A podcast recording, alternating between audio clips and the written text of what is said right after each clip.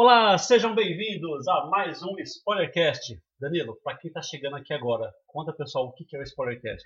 O Spoilercast é o nosso podcast semanal sobre cinema e streaming. Aqui nós discutimos notícias do cinema e de streaming de modo geral, falamos sobre as estreias da semana e no serviço de streaming, também damos um pouquinho de aperitivo sobre o que nós assistimos e também avaliamos os conteúdos que temos visto na semana. Danilo, vídeo do YouTube de duas horas? Pois é, o nosso conteúdo está chegando a duas horas agora, para as pessoas que estão vendo.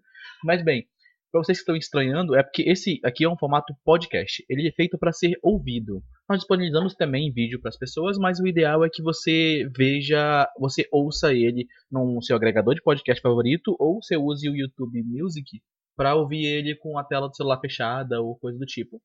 É um conteúdo longo, extenso, aqui a gente discute bastante coisa, mas é bem divertido, eu garanto. Sim, é, para quem não tem paciência, para quem é. não entendeu, assiste um dia, né? Ou tenta ouvir a gente, a gente, um dia, talvez goste. É, é, as duas pessoas que, que não entendiam o formato, pedir para ter paciência para ouvir até o fim, e a pessoa acaba gostando. No começo acha estranho, ah, uma hora, assim, ou depois começa a cobrar, nossa, tá, tá pequeno, essa coisa foi rápido, né?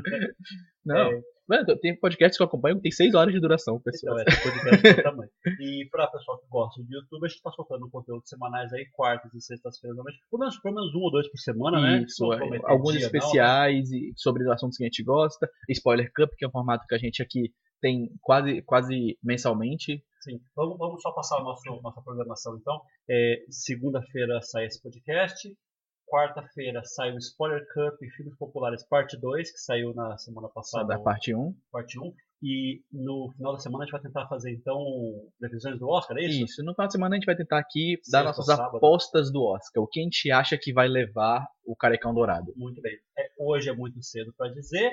É, uhum. No próximo podcast vai ficar muito tarde. Então a gente vai ter que achar o meio termo aí. Isso. Muito bem. Roda a vinheta.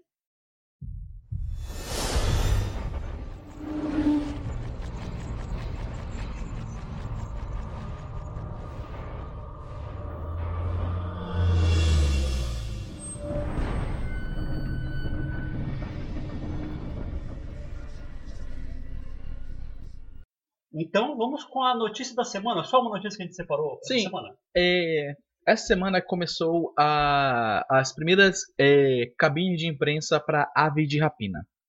Né? E teve uma pequena polêmica já ali, porque um dos críticos é, é, deu um furo de reportagem dizendo que a Warner estava oferecendo drinks numa espécie de party ali, uma festinha antes do filme começar. Mas é excelente, é um filme alegre, um filme, um filme com música, com cores, não tem que ter uma, uma bebidinha, não? Pois é, algumas pessoas ficam falando que o filme, para ser melhor, a pessoa tem que estar bêbada pra assistir. Assim, é, o filme, o filme ele tá em pré-estreia aqui no Brasil, né? Ele na última sexta-feira, se não me engano, ele começou para estreia. Ah, não sabia disso. É, já, já tá estreia já na semana que vem, né? Então, na última sexta-feira já, já tá em pré-estreia. A gente vai falar da estreia da semana. Sim. Já tem algumas impressões sobre o filme, e por incrível que pareça, não sei se é a bebida da Warner, as primeiras impressões do filme são positivas. Hum. As pessoas estão falando bem que é um filme bom, com um bom ritmo e boas atuações. E eu ainda pretendo assistir, apesar do fiasco que foi é... Esquadrão Suicida. Sim, eu penso que é, são coisas totalmente distintas. Eu espero que sejam. É, é, personagem é o mesmo, mas é, é pelo que eu entendi, é só o personagem. É, então, é, Aves de Rapina no Rotten está com, no momento, uh, não, não consigo achar. Não tem ainda? não tem, não, não, não tem, não tem uma avaliação. Ah, eu acho que é porque como não estreou no mundo inteiro ainda, é, eles talvez pediram para segurar. Não, não tem ainda, não tem nota. Então é isso é, não, não tem a nota ainda, diferentemente de Bad Boys, que saiu antes, né, 77% no, no Rotten. Sim. 77% é uma boa nota. É, e qual é a outra coisa de Aves de Rapina que você ia falar? Então, é isso, tipo, sobre, sobre a, a bebida uhum. e o fato das avaliações estarem positivas, pelo menos na crítica geral. Sim, então é, é surpresa que esteja positiva. Bom, esse final de semana começa a pré-estreia, a gente logo logo vai ter uma informação. Ou a gente tem que assistir, se bem que a gente tá com outras coisas na frente pra assistir, né? É, né, temos que finalizar a nossa maratona do Oscar, que falta algumas coisinhas. Conseguimos ver no 17 aí. I see dead people. Estreia da semana. Essa semana tá chegando o Bad Boys para sempre. Will Smith e Martin Lawrence voltam. Sim, sem o, o... Michael Bay. Michael Bay na direção, Isso. ao contrário dos outros dois filmes é, dos anos 90, né? Acho que os dois são anos 90. É, dos anos 2000, talvez o segundo. Isso. É... Vai ser bom? Então, é, talvez excepcional não seja ainda mais pro, pro nosso gosto, que não é muito com sensação assim, mas eu, eu gosto dessa série. Tem um quesinho de comédia, açãozinha é bacana, então assim... É, essa ação misturada com comédia que eu acho que quem começou isso foi Duro de Matar, né? Sabe, tem muito... Naquela época, né, de Matar, Máquina Mortífera, né? Isso, né? tinha muita ação misturada com comédia. Isso. Começou nos anos 90, Bad Boys tentou trazer isso mais para um público negro, né? O Bad Boys com certeza é para o público negro, apesar das pessoas de modo geral gostarem, né? Sim, é, é, é, em princípio era feito, mas hoje em dia é para o público geral, né? Sim. né? Eu gosto disso que sai, sai do sai do nicho, né? Vezes a coisa Sim. é feita para o nicho, mas sai, isso, é, isso é ótimo que acontece, né? É, então, quatro da sala de São Paulo consta aqui mim 45 salas com Bad Boys para sempre já em cartaz. O outro filme que está estreando é Os Órfãos, um terror que está em 23 salas. Se eu não vi o trailer, eu não, não sei nada sobre esse filme. Você viu alguma coisa sobre Não vi sobre esse filme. Acho, acho que, que não deve ser tão relevante assim, se a gente teria ouvido falar. Não Sim. tem ator conhecido, grande assim. Mas. A terceira, Hollywoodiano o filme. Hollywoodiano. A terceira maior estreia. Esse sim, esse a gente já inclusive já viu, a gente vai comentar hoje, né? Judge. Judge. Além do arco-íris. Não é? Aí, Judge muito além do arco-íris. Isso. Um filme que conta o final da trajetória artística da Judy Garland, né? Para quem não conhece, Judy Garland é a atriz que fez o Mágico de Oz, uhum. né? Foi o seu papel mais importante da carreira, papel que meio que perpetuou ao longo dela. E a Renée Zellweger aqui nos entrega uma Judy em fim de carreira. Vamos ver se o filme é bom, né? Sim. É, o, Os Órfãos é da DreamWorks, né, do estúdio do Spielberg, e o principal do filme é aquele Finn Wolfhard, do Stranger Things. É, é o menino boca suja do It. Ah, sim. Certo? E Mackenzie Davis. Não tem tanto grande elenco, não. Mas... Esse menino parece que, que tá, tá tentando fazer o lance do terror adolescente, sabe? Despontar, é. porque ele tava em Stranger Things, estava em, em, em It, e agora fazendo mais um filme do mesmo estilo, sabe? Sim. É, então, Judge está em 22 salas em São Paulo. Se se é. passar nos anos 80, então, né? Oi? Se se passar nos anos 80, aí então. Né? é, aí temos é, aqueles filmes com estreias limitadas. Então está estreando, por exemplo, Com Amor Van Gogh, O Sonho Impossível, um documentário em três salas. Você assistiu Com Amor Van Gogh? Assisti. Bom, né? Maravilhoso. Então, pegaram o making off do filme, Transformaram no documentário. Falaram que é um documentário. assim, como Van Gogh, pra quem não sabe, é uma animação assim estupenda. A, a, a, a, técnica de animação usada, ela tenta imitar os quadros do Van Gogh, só que de uma maneira animada. E ficou uma experiência maravilhosa. Eu acho eu acho a melhor animação daquele ano. Sim, com certeza. Muito, muito boa. É, aí tá chegando dois filmes italianos, Testemunha Invisível e, e agora a Mamãe Saiu de Férias. É, uma, essa comédia, então, Testemunho Invisível é um suspense, outra uma comédia, filmes italianos, em três e duas salas. Um filme nacional chamado Açúcar, que eu assisti o trailer, é um filme que se passa no Nordeste, no Pernambuco, é um suspense, só que o trailer é muito escuro. Acho que o filme todo é escuro. Não dá pra ver nada. É, hum. é, é, é, sabe quando aquele filme de baixo orçamento, que eles tampam é esconder as coisas com falta de iluminação. Uhum. Eu achei terrível o ah, isso, isso, é terrível. Tipo, é. quando o filme é muito escuro, pessoas. Mesmo filmes antigos, anos 80, faziam muito isso, que é pra, tipo, esconder defeitos de produção, é pra, sabe, mostrar tanto. Lógico que alguns filmes são geniais nesse sentido, nós temos algum. O, o, acho que o primeiro, sexta-feira 13. Isso. São filmes que são escuros propositalmente, porque eles não tinham como fazer muitos efeitos ou coisa, então aquilo era a maneira deles darem medo, Sim. sabe? Então, alguns funcionam. É Sim. difícil, mas funciona, né? Sim. Então, é, infelizmente é uma, é uma muleta ruim, mas é. esse aqui parece só ruim. é, e aí tem duas pré-estreias essa semana, o Aves de Rapina, que está em 45 salas pré-estreia em metade do cinema de São Paulo. É, é esquisito, mas é, ok. Então, assim, demais na metade. Toda, toda a rede Cinemark deve, deve ser. É. é. a diferença dele pro Bad Boys é que ele só tem um horário em cada sala, ou dois horários no Isso, máximo. É. Pré-estreia sempre tem horários mais limitados. Tipo, estreia de modo geral é uma sala destinada para aquele filme que geralmente fica o dia inteiro. Pré-estreia é um horário, geralmente. Bem dizer que vai no cinema esse final de semana e quiser assistir Aves de Rapina e Bad Boys, dá pra assistir os dois. Dá pra assistir os dois. É, e Jojo Rabbit, que está chegando em 19 salas, e inclusive nós a vimos. Né? É, eu acho uma estreia pequena para um filme de, dessa é, magnitude. É do tamanho que tem que ser. Você acha? 19 salas é, é, é, bom. 20 salas, né? Pode ver. É quase uma quantidade de Judge. É um, é um, filme, é um filme. Ele, apesar de ser, de, ser um filme com um bom elenco, tudo, a, gente conhece o Taika Waititi, mas não é o filme para o grande público, né? Ah, Pelo menos no primeiro momento, não quando as pessoas descobrirem esse filme, esse filme vai ficar muito cultuado. É, eu espero que sim. Eu tenho quase certeza. É, então é isso. As estreias da semana é isso. Então, no próximo bloco, a gente vem com Netflix versus o resto. É isso aí. Voltamos já. Hasta la vista, baby. Voltamos agora com Netflix versus o resto, o nosso bloco de streaming, que falaremos o que estreou nessa última semana nos blocos de streaming.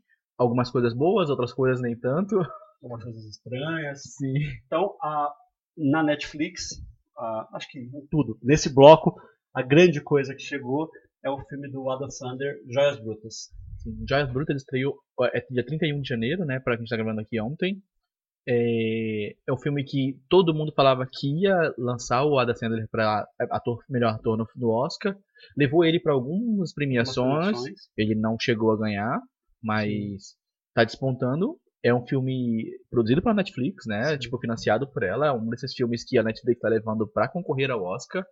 Mas chegou aqui tarde aqui no Brasil, né? Porque estreou lá fora ano passado, em dezembro do ano passado. É, pelo menos dois meses aí de latência. Né? Sim. É, então, é, é, um grande filme. Nós não conseguimos ver ainda, porque, como eu disse, estreou da, no, da, da nossa gravação, estreou ontem.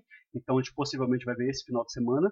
E mas é, eu estou com bastante expectativa em relação a esse filme. Eu vou assistir ainda esse final de semana. Eu vou assistir também esse final de semana, eu estou bem curioso. Todos nós vamos, o nosso público também vai. Semana que vem todos nós conversamos é. sobre ele. Sabe o que eu acho engraçado? É tipo, se esse filme de ser bom e não conseguir tipo um décimo da audiência que os filmes ruins da DC conseguem na plataforma.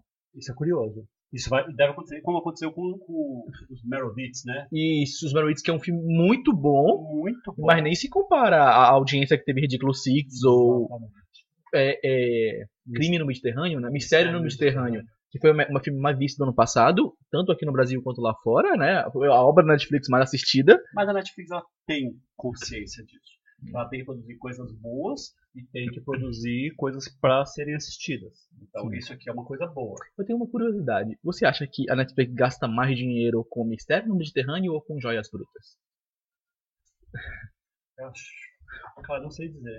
Não, não, sei dizer mesmo. Eu acho que mais que o Mistério Mediterrâneo. Esses filmes é, de premiação, eles não são tão caros. Fora o Scorsese que ficou louco. Não, o irlandês foi 400 milhões. O Scorsese ficou louco. O Scorsese definitivamente ficou Tanto que os estúdios não quiseram não fizeram fazer aquele filme porque não tinha, é não tinha sentido. É, mas esses filmes, realmente são muito baratos. Inclusive, os atores, eles topam fazer esses filmes por cachês absurdos até. Chega a 3 mil dólares, né? Tipo, é. É, é, acho que foi Michelle Williams. É mais pela visibilidade, é o famoso permuta de publicitário. Pessoal. É quase isso. Então, o cara, ele sabe, tanto que quando um ator ele tá muito, muito com dinheiro, ele fala, não, vou me dedicar ao filme de arte, porque ele sabe que ele não vai ganhar dinheiro com aquilo. Muitas vezes o filme não se paga. Ele não paga a estadia do hotel na cidade que ele vai ficar lá para gravar. É, então, Joias Brutas é um filme desses de premiação. A Netflix já fez uns oito que me vem à cabeça esse ano e esse é um deles, né? É o último que tá chegando. Fico imaginando umas coisas tipo, vamos pegar o, o Dois Papas lá, o, o, o, o, coadjuvante, certo. o Anthony Hopkins. Anthony Hopkins fez Dois Papas, que é um filme maço, inacreditável, um filme maravilhoso. Ele também fez tipo Transformers 5, não foi? Foi. Então imagina, eu acho que ele faz Transformers 5 pela grana.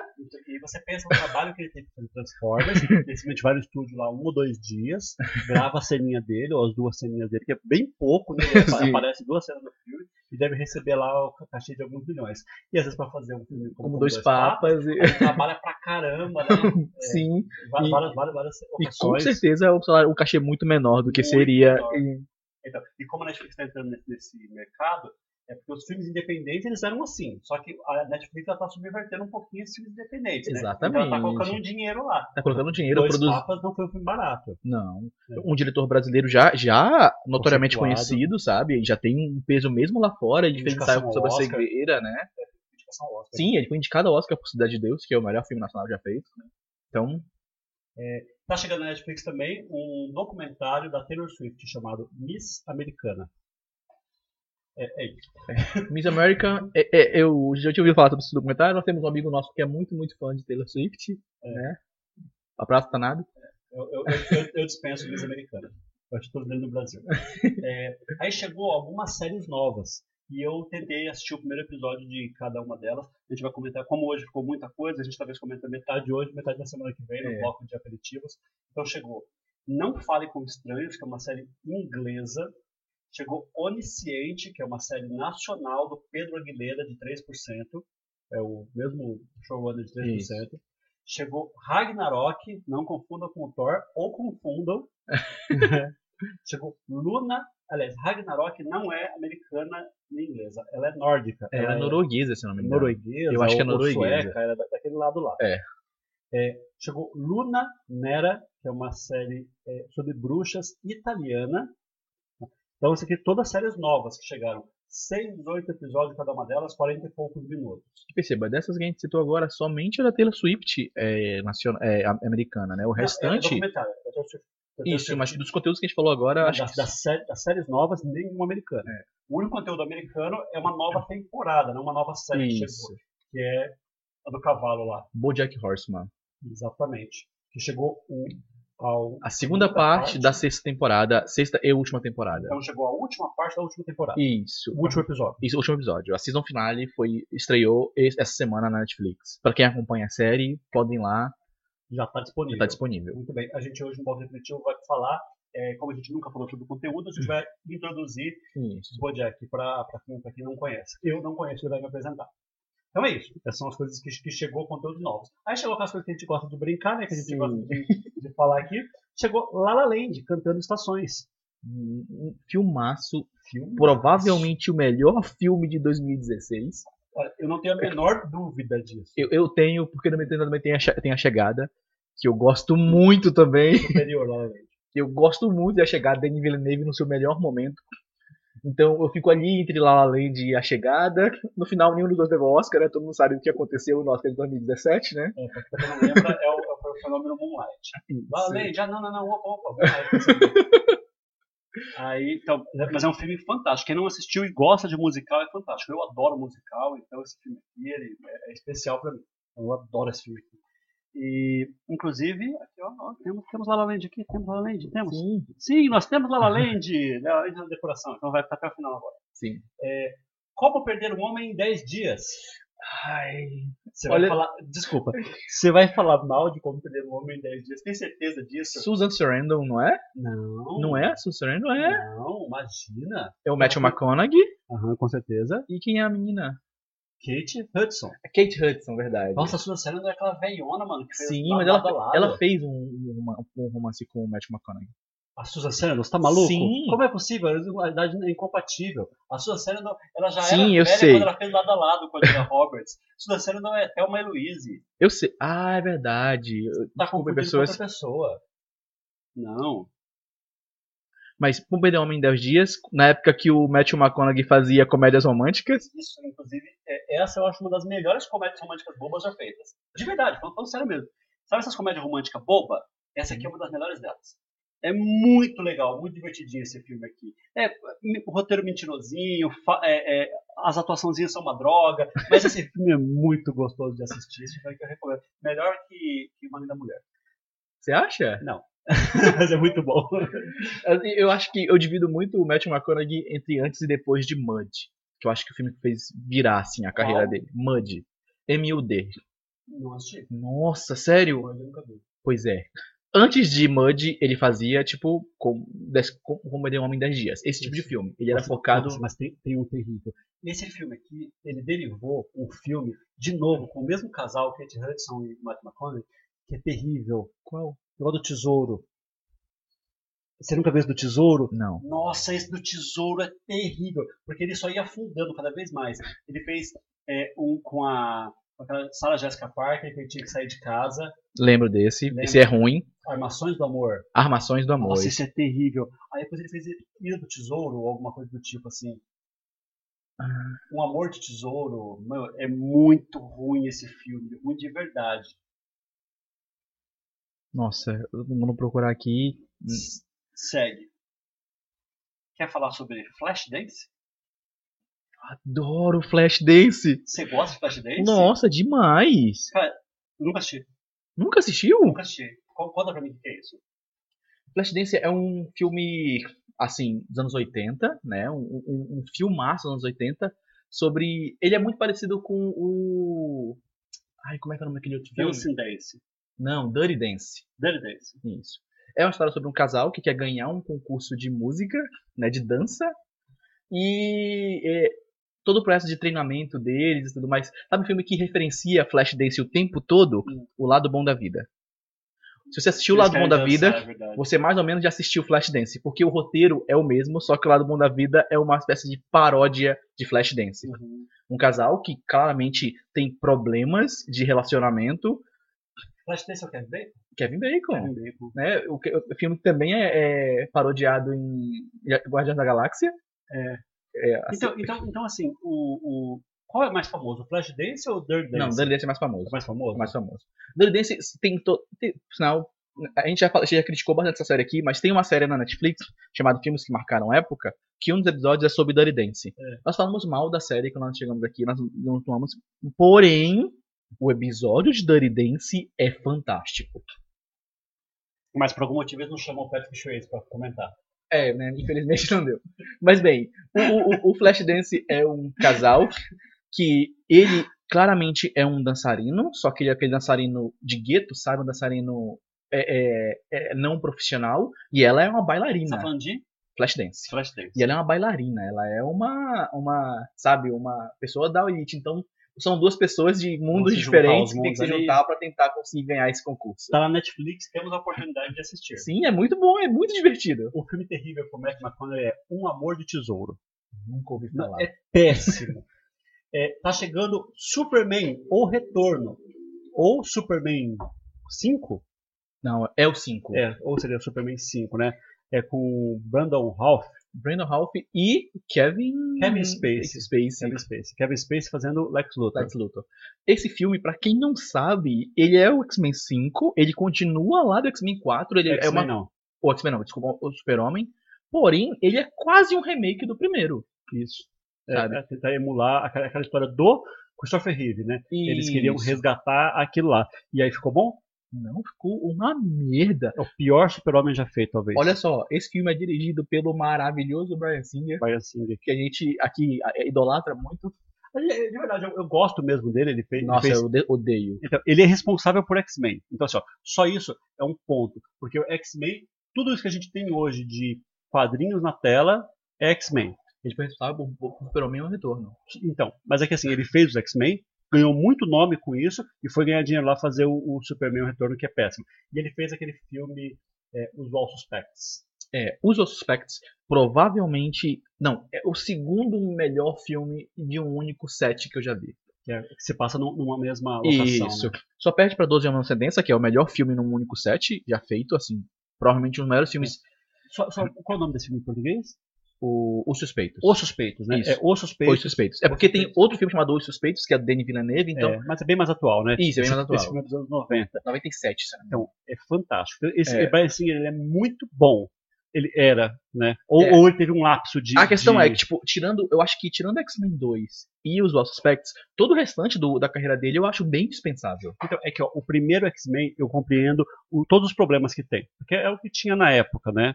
É, então, assim, foi muito bom que foi feito com muito pouco, né? Então aí ele fez, aí o 2 ele subiu para grandeza, o, do- né? o 2 é um bom É. filme. O 2 é realmente um bom filme. E aí o 3 ele perdeu a cabeça. Mas né? não é, ele não é dirigindo, né? Não, é, Não, não é. é o, é o, Bra- é o Brett Isso, é Brett alguma coisa. Ratner.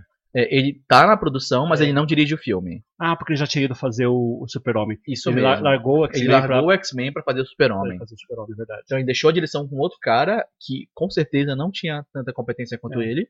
E o filme saiu aquela desgraça que todo mundo sabe, né?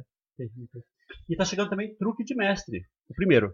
Truque de Mestre, Now You See Me, que já fazia parte do catálogo, aí saiu, aí voltou. É, ioiô, né? Isso, esse filme vai e volta na Netflix constantemente. Teve o 2 por um tempo também na Netflix, Sim. que é bem pior do que o primeiro, É, que já o- não é lá essas coisas. Então, o, só o plot dele que é, que é ruim, né? O filme é bom, mas o Tipo, as plot... atuações são legais, são divertidas. O de Harrison, pessoas. O de É. Harrison é maravilhoso. O de Mestre eu acho ele bem legal, mas o, o plot final Nossa é, senhora! é, é uma coisa assim Tipo, é, é vai, inacreditável vai, de vai, tão imbecil, cara. Você vai querer me fazer acreditar nisso? Tá bom. Sim.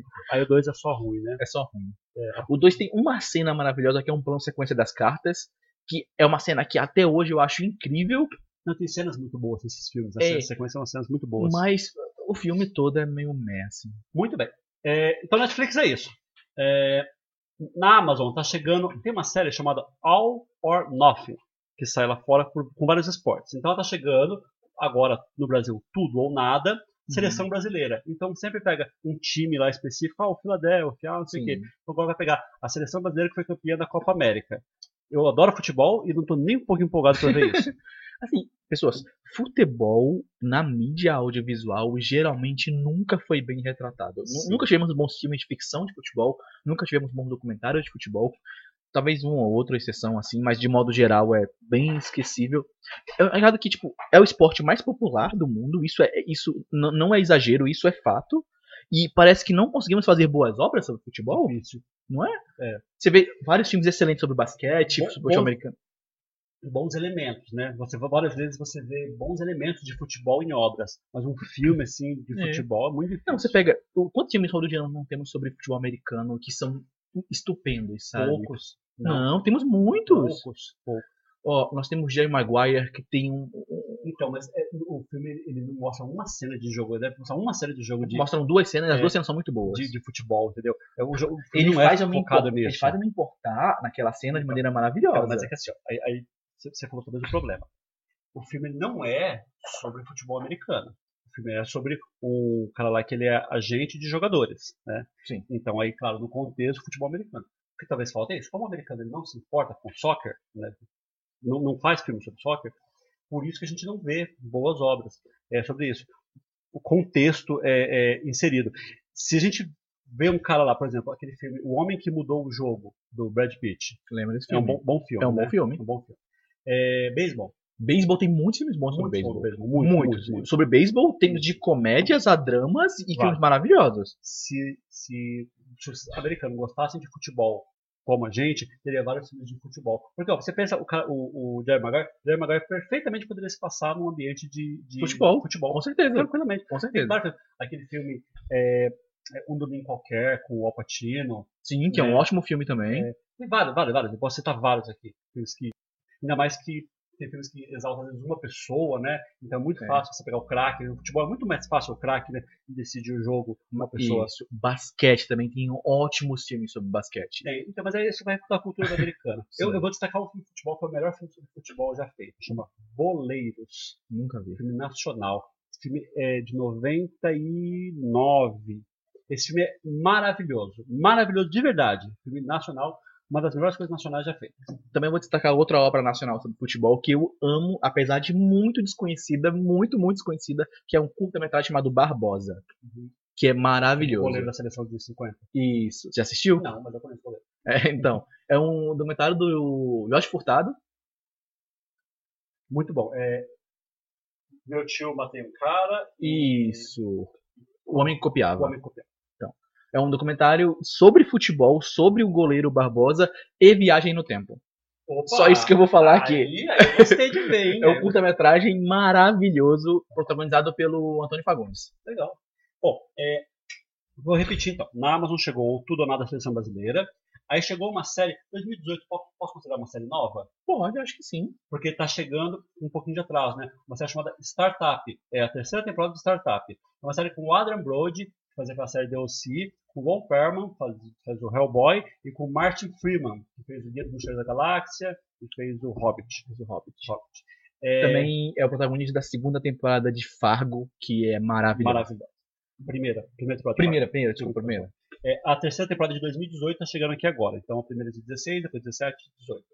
E eu não comentei semana passada, mas chegou todas as temporadas de SVU, isso, Law and Order Expect Victim Units. Isso. Que assim, é uma série do Dick Wolf, né? Isso é especial pra minha mãe. Minha mãe adora isso aqui. Eu também. Sério? Adoro, isso é adoro. É. Eu adoro, eu adoro. Então, tá não me julgue quando eu gostar de como perder um homem em 10 dias. Law and Order, pra quem não sabe, é uma série do Dick Wolf que é produzida pela Universal e depois foi passada por vários canais de modo geral. Mas é uma série que mostra os bastidores de, de crimes do, do, de prender o criminoso ao julgamento dele no tribunal. Que é. Ah, não sei, né? Todo mundo sabe, todo mundo sabe. E não esse- precisa contar nada pra ninguém. Esse em específico é sobre crimes sexuais. Sexuais. Essa, essa série acho que é a, a série que tá mais tempo 20 temporadas. é live action, né? Isso. E mais tempo em exibição. Ela só, só perde pra Simpsons, mas é um desenho, né? Isso. Mas lembrando que Grey's Anatomy tá chegando lá, assim, tá, tá com tipo 18, Tá. 19 também. Quem cancelar primeiro, outra passa. É. É, e aí, então essas são as coisas mais recentes, porque é igual essa Law and Order é, tá chegando até as temporadas mais recentes. Isso. Agora, eu pus separado aqui, porque não é recente. Você lembra que eu comentei semana passada que o Charlie Sheen, depois que ele saiu de É, Two Men, Men, ele foi fazer uma série? lembro. Tá chegando seis episódios da segunda temporada de Tratamento de Choque. Você lembra aquele filme com o Adam Sandler e com o Jack Nicholson? Lembro. Eu odeio. Eu odeio. É, é, é o mesmo, é o mesmo doutor, é o mesmo, é como se fosse uma, Uma série do filme. uma série daquele filme. É que não tem o Adam Sandler, que é, a- que é a vítima dele, né? E não tem Jack Nicholson. É isso. E, então o, Jack, o papel do terapeuta quem faz é o Charlie Sheen. Né? E ele não é tão louco quanto o Jack Nicholson era. Que é um maluco do caralho. Não, é maluco total. Então, eu fui pesquisar e essa série, ela, ela começou em 2012 e acabou em 2014. Ela tem três temporadas. Então, sabe quantos episódios essa série teve? Quantos? 100 episódios. Quê? Teve 100 episódios. Ela teve. A primeira temporada teve 10 episódios. É uma Até- novela isso? Exatamente. A primeira temporada teve 10 episódios. Até aqui, ok. 10 episódios simples. A segunda temporada começou em janeiro, isso foi em 12. A segunda temporada começou em janeiro de 13. E aí não parou. Era um episódio por semana sem férias. E as pessoas não paravam de trabalhar. 52 episódios naquele ano. A- Até o final do ano seguinte, fechou 90 episódios. Então, o centésimo episódio é o último episódio. Então, em vez de eles fazerem 10 temporadas, eles fizeram. Em duas temporadas, mataram 90 episódios. Nesse meio tempo, as, porque é o, é o Charlie Sheen e a Selma Blair. Você lembra dela? Lembro? Ela é, fez Scooby-Doo. Ela é a Velma do Scooby-Doo, é isso? Isso. Ela, ela treta, ela, ela briga com a produção e sai. É, na, na virada do, do primeiro por segundo ano novela, né, da série, ela briga e acaba, e acaba saindo da série. Então, a audiência que começou com 5 pontos nos primeiros episódios, vai baixando. Então, quando ela vira uma novela, média de 2 pontos, vai caindo para 1. Um, no, nos últimos episódios, está com média de menos de meio ponto na audiência americana. Então, foi fracasso, né? Foi, foi decadência. Por quê? Porque enjoa. Esse formato é muito complicado você segurar, é, né? é o formato de novela que nós temos aqui no Brasil, né? Que, tipo, são episódios longos todos os Tal- dias. Talvez a comparação melhor seja com a Grande Família. É, Hum, porque o- as novelas elas são todos os dias, né? Então isso é um episódio por semana, sem parar, a vida inteira. Então seria como a Grande Família, como Cacete Planeta, Cacete Planeta é por sketch, tá? É é complicado. por né? sketch. É. Acho que Grande Família é a melhor comparação que nós temos também. Acho, acho Carga sim, total, carga pesada. carga pesada, É, é isso. essas coisas que eu vou passar uma vez por semana aí. Sim. É. Virou isso. E aí virou, virou ruim. Então isso, tá chegando seis episódios na, na Amazon. Se você é curioso pra, pra ver essa série. Talvez eu veja o primeiro episódio pra saber, pra sentir. O, a primeira temporada é legal. É bem legalzinha. É. Bem legalzinha. É que eu, eu, eu, eu não gosto desse filme, eu acho esse filme horrível, esse filme é ridículo. Tem- Tem, umas piadas sexuais com, com, com garotas de programa, de programa não, atrizes pornô, que eu acho bem ofensivas, sabe? Mas a, a série não. A série, Ah. a série ela, ela é, ela é bem decente. Assim. Ela, ela me lembra muito pouco o, o filme, a verdade pra você. Hum. É mais o terapeuta que trata as pessoas com problemas de raiva. Ok. É isso. E tá chegando Guardiões da Galáxia na Amazon. Guardiões da Galáxia aí. Guardiões da Galáxia. Mais essa, essa leva de filmes da Disney que. Aliás, tá chegando vários. Eu separei Guardiões da Galáxia. Tá chegando um monte de conteúdo da Disney. Tá chegando é, Doutor Estranho. Tá chegando um monte de coisa. Gua- Guardiões, que é o melhor filme da Marvel pra mim, de longe, assim. Uhum. James Gunn é um diretor maravilhoso. Por isso, talvez eu ainda tenha um pouco de expectativa pro, pro Esquadrão Suicida 2, que apesar do primeiro ser horrível, o segundo é dirigido por ele, né? Vamos ver. Na HBO tá chegando Brightburn. Acabamos de falar de James Gunn, olha aí. É, esse é o filme mais recente dele, né? Sim, o filme mais recente dele, ele é um filme independente, ele meio que gravou a- quase do próprio bolso. Eu, eu conto como chegou porque é um filme de 19, né? Que já está Isso. chegando no catálogo da HBO Go. Fantástico, pessoas. Algumas pessoas criticam bastante, eu gosto muito desse filme. Ah, eu preciso abrir um parênteses. Na, na Amazon também chegou aquela série do Como Treinar Seu Dragão. A série animada. A série animada. Você Uhum. lembra que tava no Netflix? Lembro. É boa, né? Eu achei que fosse da Netflix essa série. É da DreamWorks então, Então, né? a última temporada é da Netflix. Ah, Só que é, eles fizeram pra Netflix e tá chegando na Amazon. não, não entendi direito, né? Como, como que isso se deu. Mas é isso. É, na, olha, de coisas novas na HBO, só isso. E tá chegando os episódios de Avenue 6, The Outsiders e The Movies, aquela série de filmes que eu falei que como documentário. E tá chegando filmes antigos. É, Meu Nome Não É Johnny, filme nacional com Saco Mello. Gosto. Gosto. Garotas Selvagens, com Matt Dillon. Gosto. Você gosta? Gosto. E É o Mariachi. É o Mariachi. É o Mariachi. O primeiro filme da trilogia... É... Bala do Pistoleiro. E Bala do Pistoleiro, É exatamente. com Antônio Bandeiras. Isso. É bom esse filme aqui. Não é ótimo, é bom. Na O Globo, segundo é o melhor, né? Bala do Pistoleiro disparado é o melhor. Com certeza. E o Era Uma Vez no México... Aí é, é sim, né? Não vou falar mal dele não, mas ele também não é ótimo não, viu? Bala do Pistoleiro é o que tem o Johnny Depp, né? Sério? Não, é o Era Uma Vez no México. Ah, tá. Uma Vez no México. É, Tem Johnny Depp perde pontos comigo, pessoal. não, na Globoplay não tá chegando nada novo, apenas as séries recorrentes, episódios recorrentes de séries, né, como Evil, coisa do tipo, nada novo. Stars Play, nada novo. Na semana que vem tem coisa nova na Star Play, na Stars Play, na Apple, nada novo. Então é isso. Então a gente vai ficar com Netflix e seus joias brutas, acho que basta isso, contra ou tudo lá da seleção brasileira, Brightburn e Startup. Se eu pegar um filme da Netflix, ela bate Bate todo o conteúdo. todo, todo do resto. É. E aí ainda chegou as séries novas, né? No Parque Estranho, Adolescente, Ragnarok, Luna Negra, que perde uns pontos. E tem o Bojack Horseman que devolve os pontos pra ela que ela perdeu. Você tá dando spoiler que de Ragnarok é ruim, então. Olha, é, é a melhor coisa dessas que chegou. Senhora, se você colocou essa coisa como negativa e é a melhor dessas coisas, vejamos o que, que é, né? Vamos lá. É, então é isso, Netflix essa semana. Netflix essa semana. Netflix Disparado. tá melhor. Então, no próximo bloco, os aperitivos, coisas que a gente já assistiu um episódio que a gente vai contar pra vocês se presta ou não. Até já. Até já. This is Sparta! Bloco de aperitivo. Aperitivos. Vamos falar aqui sobre a, a premissa, o piloto de algumas séries que temos visto. A Netflix essa semana estreou muita coisa. Sim. É. Entre essas coisas, É, nós vamos falar. Eu quero falar sobre um conteúdo um pouco mais antigo, mas que estreou a última temporada agora. Né? a série Vou- do Cavalinho. Exatamente. BoJack Horseman, que é uma animação original Netflix, a primeira animação original Netflix, só para deixar claro para quem não sabe. Adiantar que eu nunca vi nada. Pois é. O que que é BoJack Horseman?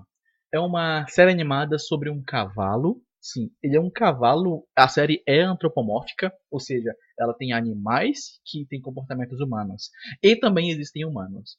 E essas pessoas convivem em si como se isso fosse normal. tá- Então, tipo, você tem que aceitar essa premissa. Essa premissa nunca é explicada e tanto faz. E é, e é isso, sabe? É, eu nunca entendi meio, meio objetivo disso na série. É mais pra causar estranheza, eu acho. Talvez, talvez sim. Ou pra você achar aquilo normal, né? Pra você achar o estranho normal. Eu gosto disso. É, também. É, tipo assim, depois do primeiro impacto aqui, se você fica oi, e isso passa a ser totalmente normal e completamente ok, sabe? E eu gosto muito disso. Da maneira com que a série passa essa, esse sentimento. E a pessoa que, que tem problemas em aceitar o diferente, talvez ela nunca vai aceitar, né? O cavalo. Sim. Então, então, talvez isso é um, é um- é uma dica aí. Se você, se você estiver nos ouvindo e você acha uma coisa diferente, estranha no primeiro momento, isso é normal. Se você continua achando ela estranha depois de conviver um tempo com ela, você que não é normal. É. Tem uma frase de, de, de and Order, que o, SVU, que eu acho fantástica, sabia? Que fala sobre isso. Tipo, é, entra uma novata logo no primeiro episódio, né? Uma detetive lá, e ela acompanha o assassinato de uma criança de 10 anos. E ela não consegue nem chegar perto do corpo, sabe? Não pode ser normal, né? Aí o parceiro dela tá lá analisando, sabe? Aí ela fala, é, ele fala pra ela, né? é, não se preocupa, na primeira vez com crianças todo mundo fica assim. Aí ela fala, não, não se preocupa, um dia eu me acostumo. Aí ele fala pra ela, quando você se acostumar, peça demissão. Isso não, não- não tá certo, né? não, É. não tem como se acostumar com isso. E, é, e, e é pessoas que não gostam de coisas estranhas, mais ou menos essa é a premissa. Vamos lá. O Bojack fala sobre um, um cavalo que ele era um ator de sitcom, de uma sitcom que teve umas 10 temporadas. Charchinho.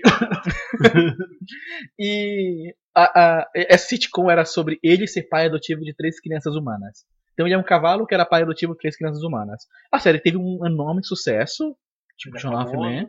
Ele ficou famoso por um tempo, mas hoje em dia ele passou dos 40, é um ator quase aposentado, que arranja uma ou outra coisa ali, quase sempre voltando pro que era na série. Tipo, é uma ponta porque ele era o ator dessa série. Né? O nome da série lá é Hossing Around, se eu não me engano. E é isso. É sobre a vida desse ator quase aposentado, tentando lidar com o fato dele não ser mais relevante no mercado da mídia. E, e os personagens que circulam ele ali, né? O piloto trata sobre uma escritora que está fazendo um livro sobre a vida dele. Então ele está tentando passar uma boa impressão para essa escritora, só que ele. A premissa básica e principal da série é que ele é uma pessoa depressiva. Ele é claramente uma pessoa muito depressiva. E todas as crises existenciais dele são mostradas na série da maneira mais pura e crua possível. E essa é a mágica da série o quão bem ela consegue retratar uma pessoa que é bem sucedida, é rica, tem, tem, tem a vida nas mãos, eu diria, mas é extremamente depressiva. É, já ouvi falar bastante dessa série. Né, deve... É muito boa. É, é, são cada série são 10 episódios de 20 minutos, mais ou menos, é isso? Eu acho que tem uma temporada que tem 8, mas de modo geral a média é 10. 10 episódios. 10 episódios. E é tipo 20 e poucos minutos cada episódio. É rapidinho de ver. Bem... Nossa, é muito rápido. Eu vou tentar ver isso aqui pra depois te comentar. Principalmente esse final, você gostou bastante do Nossa, final, né? o, último episódio, a season finale é inacreditável. Talvez, em termos de série, eu acho difícil alguma coisa barrar ela esse ano, do que a season finale de Bojack Horseman. Nossa, bom. É, ela tem um pouco mais de tempo, ela tem tipo uns 40, quase 40 minutos, ela é um pouco mais longa, ela desenvolve bastante o arco dos personagens para dar um desfecho para eles ok, sabe? E todos os personagens que passaram pela série basicamente estão aqui apresentados de uma forma ou de outra. E todas as crises que o Bojack passa são meio que justificadas nesse episódio final, então eu sugiro que as pessoas assistam é uma série, de modo geral, eu acho. É, dando aqui apenas o aperitivo, eu acho que é uma série nota 9, mas a season finale em específico eu acho nota 10. Tá. O, você ainda está acompanhando The Good Place? Não, eu parei na terceira temporada. Terceira temporada? O sinal chegou a season finale de The Good Place Exatamente. essa semana. É, eu assisti. É, você terminou de assistir o, o Bojack e eu terminei de assistir é, The Good Place. E eu vou fazer o aperitivo de The Good A gente nunca falou sobre The Good Place aqui, né? Eu acho que já. Já falou Já falamos sobre The Good Place. É, tá bom.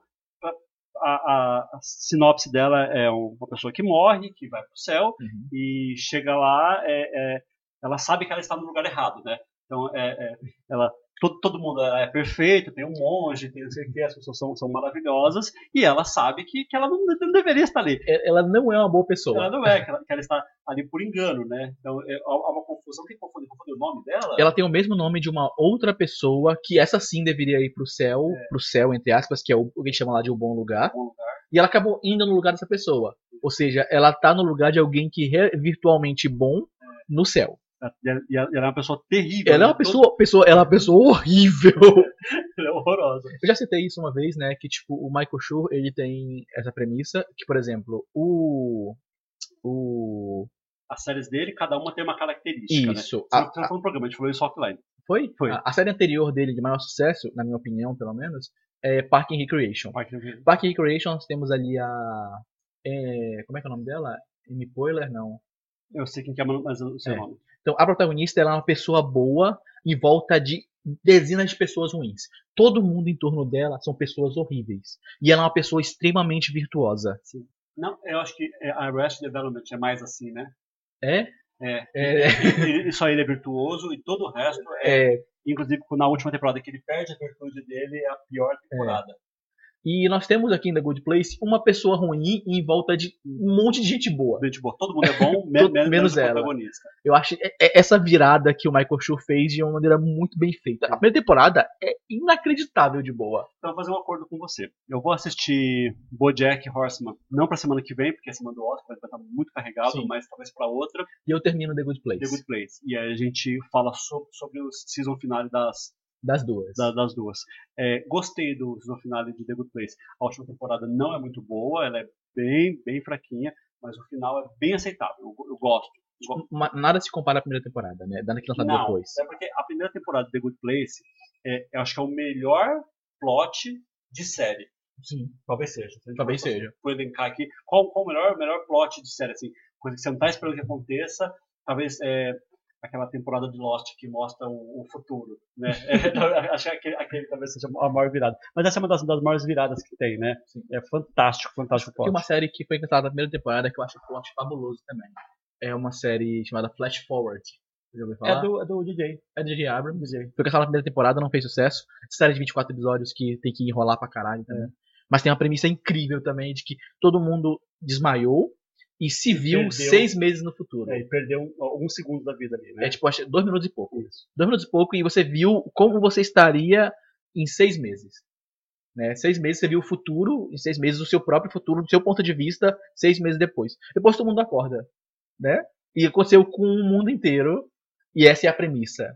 É, começa ótima e eles é, se perdem, né? Nossa senhora, mas é ladeira abaixo, pessoas. Ela tem o segundo episódio começa com uma música da Bjork mostrando um incidente de todo mundo desmaiando e avião caindo, ônibus batendo, porque todo mundo parou no mesmo tempo. Né?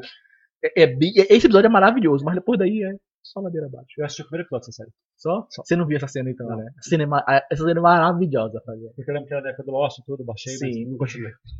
É, então, o próximo conteúdo que a gente vai falar então vai ser The Outsiders, que a gente prometeu que a gente ia assistir. E eu assisti, o Danilo não descumpriu a promessa, né, Danilo? Desculpem, pessoas.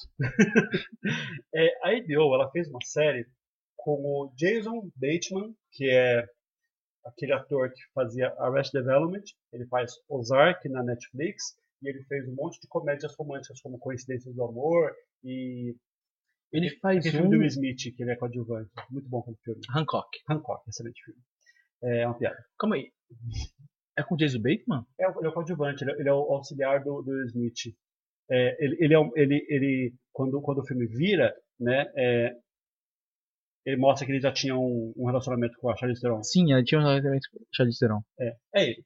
É... Ele fez o filme também, só um detalhe, uma coisa que eu gosto muito, muito, muito, muito. Ele fez um filme com a Rachel McAdams, acho que foi ano passado, é, sobre board games. Você não viu, não. Não viu? Não. É muito bom. Não, você não viu, não. É, e é, essa série é baseada numa obra do Stephen King, né? Que a gente até comentou que ele faz bastante coisas que é, muitas coisas boas que não são necessariamente coisas de terror. Isso. E aí é o que eu estava imaginando dessa série. Eu comecei essa série é, é, imaginando assim. Mas aí, é, para minha surpresa, tem um quê do místico, sim. Tem, não, não, não é, a explicação não é racional, uhum. né? Você, você começa a ver que tem uma, uma figura estranha ali que fica, fica perseguindo eles. Acontecem umas coisas que não são é, é, explicadas. É, é tanto que a, a, o principal da série é, é, é, acho que é mais o policial até do que, do que o acusado, porque o Jason Bateman ele é acusado de matar um garoto. Sim. Ele é o técnico, ele é professor Isso escola. está no trailer, pessoal. Ele é professor na escola e ele é técnico do time de, de beisebol. E, e, ele é acusado de um homicídio. Então ele, ele é o acusado. Então a série foca um pouco nele, na família dele, mas o foco principal eu acho que é do personagem do Ben Mendelsohn, se não me engano esse é o nome dele, que é aquele ator que fez o Rogue One. Ele é o vilão de Rogue One. Uhum. É, que ele é ele é o policial que perdeu um filho já, né, ele tem, tem, tem, os problemas dele, e ele tenta racionalizar o, que aconteceu. Só que cada vez a coisa vai ficando mais estranha, mais estranha. E, e, bom, a série é muito, muito boa. Eu já assisti os três primeiros episódios e eu tô maluco com ela. É, é, é, igual, é, igual, é, igual, eu fiquei maluco quando eu, quando eu assisti Servant, eu tô, tô com essa série aqui. Talvez um pouco menos, vai. Não vamos exagerar tanto. Um pouco, pouco menos do que eu fiquei com Servant. Mas é uma série, vamos dizer assim, nota 8. Sabe? Nossa. É, é, é muito boa. 8, sei lá, que está 9 os primeiros dois episódios. É, tem uma virada, uma virada no, no, final do primeiro episódio que, que é muito legal e inesperada realmente. Então, assim, Vale bastante a pena assistir, mais um conteúdo bom da HBO, uma das grandes séries do ano, viu? É, e o engraçado é que o Jason Bateman, ele parece que não faz coisa ruim, né, cara? Não, é muito difícil. É inacreditável. Ah, detalhe, ele é o diretor dos dois primeiros episódios. Só de brincadeira. E a direção dele é maravilhosa, maravilhosa de verdade. É, é inacreditável. É inacreditável. Que, que, eu fiquei curioso. Sabe quando você acaba o episódio e você fala, quem que dirigiu, isso? Sim. E aí, aí, você vai ver lá, é o cara. E no segundo episódio, você, nossa, estão seguindo a mesma coisa que o Jason Bateman fez no, no, primeiro episódio. Eu fui ver, era ele de novo dirigindo. Então ele dirige, o terceiro não, mas ele dirige os dois primeiros episódios e fantástico. Pois é, o, minha relação com o Jason Bateman é, eu gosto de Arrested Development, eu, eu, eu, eu, vi tardiamente, eu vi tipo em 2014, quando um amigo meu comentou, que é o Tanabe, ele falou, não, é, é, maravilhoso, porque eu acompanhava a Park and Recreation, e então ele falou, não, a Red Development era a mesma pegada de mockumentary, e cara, é maravilhoso. Aí depois ele foi fazer Ozark na Netflix. E eu falei, mano, eu não consigo ver esse cara fora de comédia. É difícil, Sabe? né? Não tem como. Esse cara, tipo, pra mim, ele é um ator de comédia. E Ozark é inacreditável de tão bom. É tipo assim, é, é, é num nível que não dá, pra, não dá pra conceber de tão maravilhoso que é. Eu assisti sim. A Noite do Jogo. A Noite do Jogo. A Noite do Jogo. Eu, eu, eu assisti sim. É, ele também fez um filme Eu Queria Ter a Sua Vida, que ele queria mudar de lugar com o Ryan Reynolds, né? Sim. Ele queria é, ser solteiro, porque ele tem dois filhos. É, aí você falou da outra vez lá, daquele filme do Matar o Chefe, né? Sim, Como Matar o Chefe. Mas o primeiro filme que eu lembro dele, ah, ele fez Juno. Ele, ele é, o, é o cara que quer adotar junto com a, com a Jennifer Garner, quer adotar o filho da Juno, Sim. né?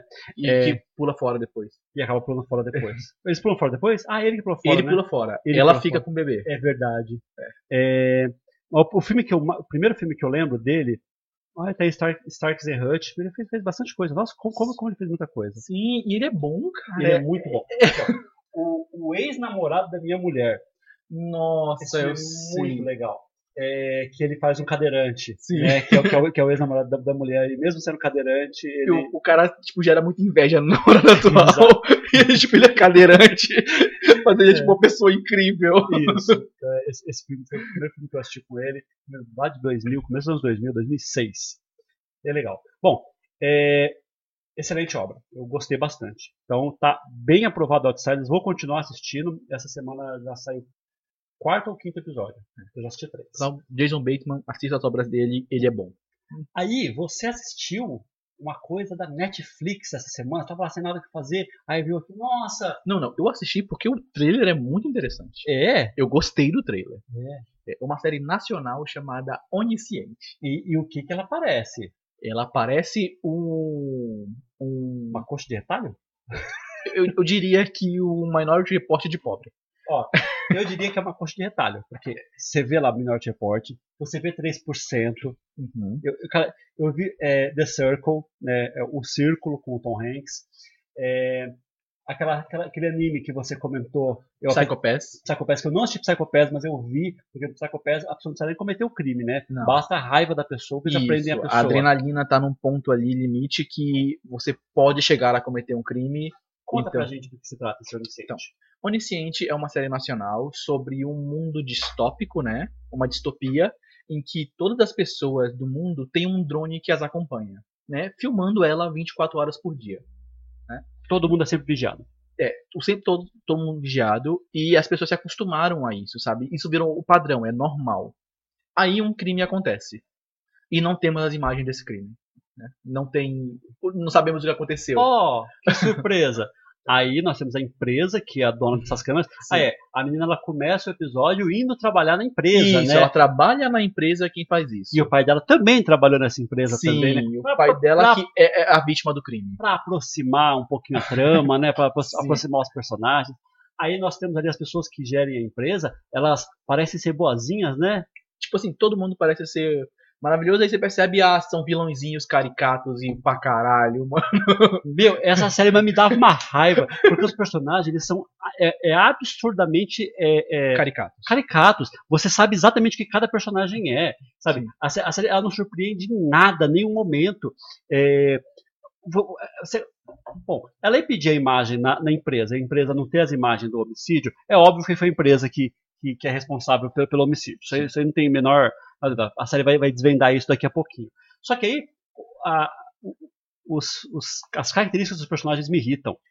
É que todo mundo é muito um ator padrão escrito por um escritor iniciante. Quando você está começando a escrever um roteiro ou um livro, algo do tipo, você vai lá e descreve os personagens como eles são. Só que você, para fazer um roteiro interessante, você tem que tornar esses personagens tridimensionais. Eles têm que ter Exatamente. mais camadas do que você consegue ver. E você tem que conseguir passar isso. Só que aqui, todos os personagens são basicamente o que eles demonstram no primeiro, no primeiro momento. Todos eles, essa é a mocinha que é injustiçada, que perdeu o pai, está atrás de vingança, e ela é só isso. Os donos da empresa são vilões megalomaníacos, donos de megacorporações que querem esconder suas, suas, é, é, seus crimes. Sabe? Os personagens, eles são muito, muito, como falei, são caricaturas vivas. Sim, só, só uma coisa que não ficou bem clara mim, que é o personagem de Jonathan Hagensen, é, ele, ele é o, o, cara que trabalha na empresa, que não concorda muito com os métodos da empresa, isso. que deve se apaixonar pela mocinha, é isso mesmo? Eu acho que é isso mesmo. É isso mesmo. É isso acho, mesmo. Que, acho, Que, não, não precisa assistir muito não, mais que é isso, isso mesmo. pra chegar a essa conclusão, né? Ele acha que a empresa não necessariamente é boa. Ele é o, é o típico comunista que trabalha em banco. É isso, pessoas. Ele é o comunista que trabalha em banco. Tipo, a pessoa tem os ideais dele e odeia o sistema bancário moderal pela opressão do sistema bancário, mas ele acha que o, o tem que pagar as contas, né? É. Então ele vai lá trabalhar. Ele odeia a, a, invasão de privacidade que a empresa traz nas pessoas, ou seja, você ser filmado o tempo todo é uma puta invasão de privacidade absurda e ele acha isso, mas ele trabalha na empresa que faz isso porque ele tem que pagar as contas. É. E é isso. É isso. É, série boa? Eu, eu diria que eu daria tipo nota 3 pra ela. É, eu diria nota 2 ou 3, alguma coisa desse tipo assim. Eu achei muito ruim, não dá pra continuar assistindo. Eu vi só o primeiro episódio e eu dropei. Também, não Eu, não eu dropei, tipo, eu eu não quero continuar assistindo. Não, não dá. É, é, pensa assim, que a 3% ela tinha uma premissa boa. Então, o cara com 3% lá, o, é o Pedro Aguilera, ele, ele, pegou um orçamento baixo da Netflix e transformou em muita coisa. Porque para a Netflix, 3% é um puta de um sucesso. A Netflix Isso. adora que o 3% fez. Mas porque a premissa era muito boa. Então a Netflix, de novo, deu um orçamentozinho ele. Eu acho que o orçamento parece que é até maior dessa vez. Né? É, e para fazer a série, só que essa é só ruim. Eu quero abrir um, um, um parêntese aqui. A Netflix tem uma série russa chamada Better Than Us. Já assistiu essa série? Não. Então, é uma série que, quando eu vi o Onisciente, eu percebi que parecia muito Better Than Us. E só que Better Than Us faz uma coisa que o Onisciente não faz, que é dar tridimensionalidade aos personagens. Sim. Better Than Us é uma série russa, chegou na Netflix ano passado, eu vi toda a primeira temporada, antes da gente ter, fazer canal e tudo mais. E ela é uma série maravilhosa, maravilhosa mesmo, É. assim, muito boa. É sobre uma empresa, olha só quem diria uma mega corporação, que ela faz robôs. Né? Ela fabrica robôs pessoais para pessoas, para serem. E ela é toda baseada no princípio da robótica de Asimov, né? Que os robôs não podem machucar seres humanos, os robôs não podem desobedecer seres humanos. Isso, a minha premissa do Robocop é a premissa do Asimov sobre robôs. E o robô também usa essa mesma premissa. E temos aqui uma robô que quebra essas regras. Ela pode machucar seres humanos. Senão não teria história. Exatamente. E ela mata alguém na empresa e a empresa tenta esconder isso. É o robô, totalmente. Isso, sabe? É o robô matou alguém, aí essa, essa robô fica numa, numa família normal e convencional, e essa, essa robô decide abraçar essa família como se fosse parte da família dela. E, e todos os personagens da família são pessoas completamente tridimensionais. O pai da família, que é o mocinho da história, é um tremendo filho da puta, que queima o próprio local que trabalha para esconder provas de algo errado que ele fez. Entendi. Então, ele, ele deveria ser o mocinho, mas ele também Isso. é uma filha da puta. Né? o vilão da empresa, o dono da empresa, o presidente da empresa, que é um vilão, ele na verdade é, é genro do, do, do cara que tem o dinheiro da empresa. E ele perdeu o filho. E ele é transtornado com isso até hoje. E ele fez um robô do próprio filho. Você sente empatia por ele. Exatamente. Você tem empatia pelo filho da puta da- do vilão. Olha só como é muito melhor trabalhado. Sim. Como é- a parada é muito mais tridimensional. Você consegue até entender as motivações do vilão, a loucura dele, pelo trauma que ele passou de perder um filho Claro. de 6 anos de idade. Claro. E, e- e você vê o onisciente aqui que o roteiro parece escrito por uma criança. É. Isso é muito triste. É mesmo. É, então, não vou continuar com onisciente. Também não. Desculpem o desabafo aqui, pessoas. Não dá. Aí, é, eu tava rodando, assisti quase tudo que saiu na Netflix essa semana. eu assisti também Ragnarok. Ragnarok é uma série, ela é nórdica. Eu não sei em qual país exatamente que ela é. Ou ela é norueguesa, ou ela é sueca, ou ela é um daqueles países lá, do, lá, lá de cima, escandinavos. Né? Uhum. É, que conta a história do, do, pessoal lá do, do é, mitologia nórdica, né? É, Thor, Odin, é, Ragnarok, Hela e aquelas coisas. É, Loki, talvez, né? Sim. Então, o, é um menino que está chegando na cidade e ele já tem poder, pelo que eu entendi, só que ele é, em princípio, ele chega lá e ele é nada, ele é um autista. Ele é, é uma pessoa ainda com Mas problema. a série se passa nos tempos atuais. Ou é uma série de atuais. época? Não, tempos atuais. Ah. Desculpa, ele não é autista. Ele tem. Como chama aquela pessoa que tem dificuldade para aprender a ler? É Dislexo. dislexo. Ele é disléxico. É, usa óculos, tudo. E aí, no começo, ele vai ajudar uma velhinha a atravessar a rua e a velhinha toca ele. Né? E ela desperta o que está nele. Então, pela explicação lá, não é que ela deu o poder para ele, ela despertou alguma coisa que já estava nele. Então é uma série de adolescente, porque ele e o irmão dele, adolescentes que chegam na escola, eles arrumam uma amiga, arrumam, arrumam os inimigos, tem pessoa que faz bullying na escola, e aí vai ter, é, ele vai desenvolver poderes, né, para evitar o Ragnarok ou para causar o Ragnarok, eu não sei.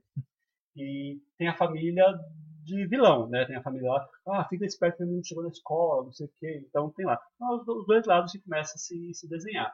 Gostei, assim, em princípio, assim, não é ruim, não é, não é onisciente.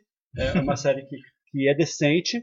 É, dessas três que saiu, né? Que é essa, Não Fale com Estranhos e, e Onisciente, essa é com certeza a melhor. A outra da bruxa lá, a italiana, não vi, Luna Nera.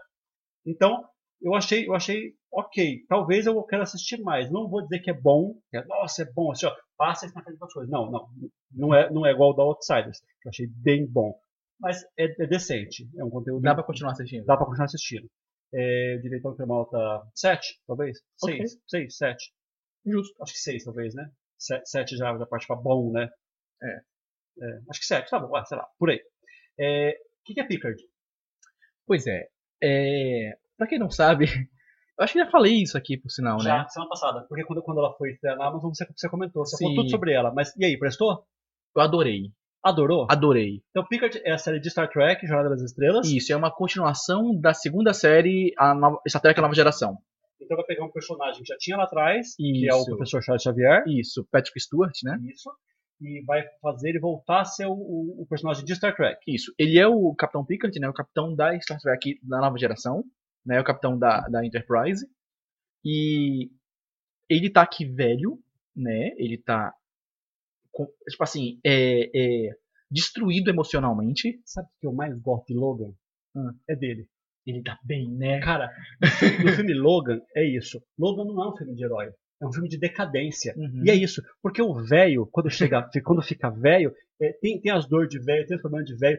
E eu adoro quando você pega um herói e mostra que aquele herói é fragilizado. E é, é isso que essa série faz, né? Sim. Nossa, você vê que ele tem dificuldade para tudo. Ele tem dificuldade até para lembrar alguns procedimentos, sabe? É e ele era, ele, ele, era o cara, ele era o cara dos procedimentos, ele era o cara que lembrava todas as regras, sabe? Todas as regras de, de, da, da, da galáxia, da.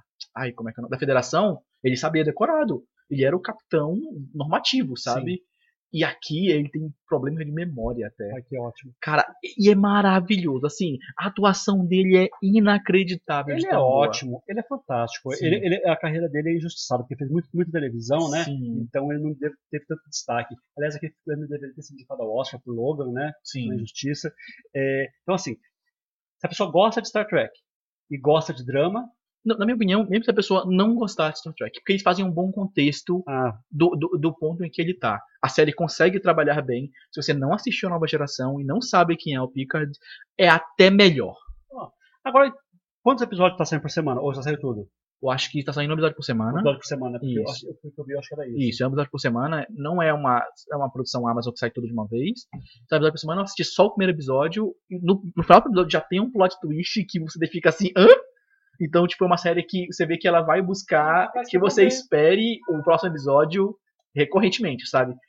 Então, capaz que eu vou ver isso aí, então. Então, é, é, Picard tá na Amazon, é uma série original Amazon. O que, como eu falei, no, é esquisito porque a Netflix tem uma série original de Star Trek, que é o Discovery, e agora a Amazon tem uma série original de Star Trek, que é o Picard. E as duas séries são muito boas. Patrick Stewart tá inacreditável de tão bom eu sugiro que as pessoas assistam para que a Amazon invista mais em conteúdo do tipo. Muito bem. É, Avenue 6 da HBO e Não Fale com Estranhos da Netflix vai ficar para a semana que vem. Estendemos muito o bloco de aperitivo, então é, guardamos dois conteúdos para a semana que vem. Nossa, essa semana pegamos bastante coisa para ver. Sim, a gente vai ter bastante coisa. Sim. É, então, no próximo bloco, então, avaliações. No, I am your father. Voltamos com o nosso bloco de avaliação, aqueles que a gente já assistiu os conteúdos inteiros e vai contar para vocês aí o que a gente achou, se presta ou não. Não necessariamente que presta ou não, mas que a gente achou, né? Achou. É. Vamos ver. O primeiro conteúdo que eu vou falar é uma série que eu assisti, já matei, é, que eu fiz o, o, aperitivo dela umas duas semanas atrás, The Capture. Você lembra? The Capture. Matei The Capture. The Capture é, é uma série boa apenas. Não é ótima, é boa. É uma série inglesa que mostra lá o soldado que matou, depois ele foi julgado por isso é, em combate, e aí com um esquema lá de, de câmera de monitoramento, pegam um outro crime dele, que ele sequestra a advogada que defendeu ele no, no julgamento, uhum. e aí vão atrás dele. E aí a série, é, pelo que eu desconfiava, ela, realmente ela se trata disso, da questão de é, câmera de monitoramento. É, o grande, o grande é, tem coisa errada ali é com esse sistema de monitoramento. Porque o cara disse que não foi ele, mas aí você também acha que às vezes ele é louco, então você não tem certeza.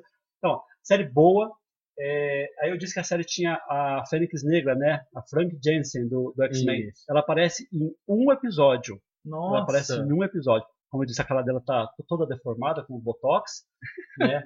É, é uma pena que ela era muito bonita. Sim. É, não é uma série ótima, não, não, não, não é um conteúdo assim maravilhoso, mas é uma série ok. É, eu diria que é uma nota 7. Né? Ok, eu acho uma boa nota. Sim, uma, uma boa nota. Você, seis episódios, está disponível na é, Stars Play. Stars Play. É, filme. O que você assistiu? Assistiu o filme da Renée Zellweger? Assisti Judge. Como nós falamos aqui no começo, né? É, sobre a história da Judy Garland, né? Renée Zellweger fazendo a Judy Garland em, no final da carreira dela, uhum. né? Final, final mesmo, sabe? O último papel dela no cinema, todos os conflitos que ela tá passando, todo o fato dela ser lembrada principalmente pelo Mágico de Oz, eles tocam muito nesse assunto de que ela é a estrela do Mágico de Oz e tudo mais, e ela meio que ela, ela, não, não, ela não odeia o fato de ser lembrada mais por isso, mas ela não se sente confortável por também. Ser lembrada apenas por Exatamente. Isso. É, o, é o artista, é, a banda de uma música só. Né? Exatamente. Né? Então, é muito sobre isso. É, isso, isso, é, isso é muito triste. E tem várias pessoas que são isso, né? Que a pessoa fez uma grande obra na vida uhum. e ela é a vida inteira lembrada por causa daquilo. Porque só é chamada para fazer a turnê na Europa lá, Sim. Porque ela, porque ela é a menina, a Dorothy, né? É, ela é a Dorothy de Mágico de Oz e, tipo, ela aceita porque tem que pagar as contas, né? E eu acho que eu conheço um pouco da história do Judy Garland. Eu não sabia tudo, mas eu conheço algumas coisas e eu, eu acho que o filme não sabia nada. Eu acho que o filme passa pano um pouquinho, sabe? Passa pano? Passa. Porque ela é mais drogada, você acha? Eu acho que ela era bem mais. É. Então, o filme retrata ela como uma mãe, ela era mãe, para criar filho, os filhos, ela faz algumas apresentações do teatro. E você vê que ela é dependente de remédios. Isso. Né? Ela é viciada em remédios. Ela é claramente uma pessoa viciada em remédios. É, e aí ela tem que deixar os filhos com o pai das crianças, porque ela não tem condições de, de cuidar deles, não só financeiramente, como. Ela não tem estrutura para isso. Isso. E ela vai fazer uma turnê na Europa para levantar um dinheiro, né? Uhum. Então a premissa básica do filme é essa, isso. né? A última turnê que ela faz na vida. É. Então, é, se você pesquisar um pouco sobre a carreira dela, você vai ver que pouco tempo após aquela turnê, ela, ela, ela, ela faleceu, morre. né? Ela falece ainda na Inglaterra, né? Isso. É, então, assim, em consequência do, de medicamentos, né? Sim. Ela morre em, em consequência de, de medicamentos. Não, não, é necessariamente uma overdose, mas ela, o exagero e o, o constante, o excesso, faz ela ir a óbito. Isso. É, então, assim, é o final, mostra o final dela, mas não mostra a, a, morte dela. Né? O, filme, o filme ele foca na vida. E eu gosto disso. Isso é uma coisa que, que não, não, não pega a vida inteira, pega uhum. momentos fracionados, né? pega a menininha lá que fazia o Mágico de Oz, pega a mulher já em decadência. Então, eu, eu gosto, até que ok. Mas eu acho o filme tão monótono. Sim. Pessoas, até a cena final, não vou discutir a cena final, mas a cena final é maravilhosa. Porém, todo o filme é construído para essa cena e essa construção não é legal de ver. Não. Essa é a questão, ela não, o filme não é divertido de você acompanhar. Não gosto do personagem, não gosto da, da pessoa dela, não, não, não, crio muita empatia por ela. Não. É uma pessoa que a gente não se importa, a gente até, até despreza ela um pouco, é, né? Porque, porque ela é meio, meio terrível, né? Sim, ela não é uma boa pessoa, essa não, é a questão. É... Tipo, você pensa na Dorothy e você pensa, nossa, que garota fofa. E aqui meio que tudo é construído para você, nossa, que mulher chata, insuportável. Mas para isso tudo isso construído para a última cena você, você simpatizar com ela. Então assim, ó, a última cena do filme, né, que é o do teatro, se você assistir o filme você vai entender o que a gente está falando. Sim. Aquela cena é tão boa que ela acaba valendo o filme para mim. Sim. Então, até aquele momento eu tava dando nota 6 pra esse filme. Eu diria até menos. De então, verdade. Eu acho um filme bem, bem, bem monótono, bem, bem esquecível. Ela tem, a, a Renée Zellweger tem os momentos dela, tudo, porque como ela tá em constante é, é, dependência química, você vê que ela tá sempre drogada, então você você vê isso na interpretação dela. E né? ela tá atuando bem nesse sentido, cara. Você consegue perceber quando ela tá sob efeito de remédios e quando não. É pela maneira dela agir. É. Isso é maravilhoso, cara. Sim. Isso é incrível. E... Mas aí essa última cena pra mim acaba valendo o filme. É. Não, a última cena vai dar o Oscar de melhor atriz pra ela. Ai, tomara que é não. É certeza. É certeza, é a aposta certa. Se eu fosse fazer uma aposta hoje, eu apostaria nisso. mas eu torço muito para que a gente esteja errado e que a Scarlett Johansson acaba levando esse Oscar. Eu quero que a Scarlett leve, apesar de que se ela levar, há um risco muito grande de levar os dois Oscars e isso pode ser uma coisa complicada. Então, é, eu não acho que ela vai levar os dois Oscars, porque eu acho que, eu, ó, eu aposto que ela vai perder os dois. Se, se, hoje a gente fosse fazer a aposta, eu apostaria na Laura Dern para coadjuvante. Isso, vai dar, vai dar Renée Zellweger e Laura Dern.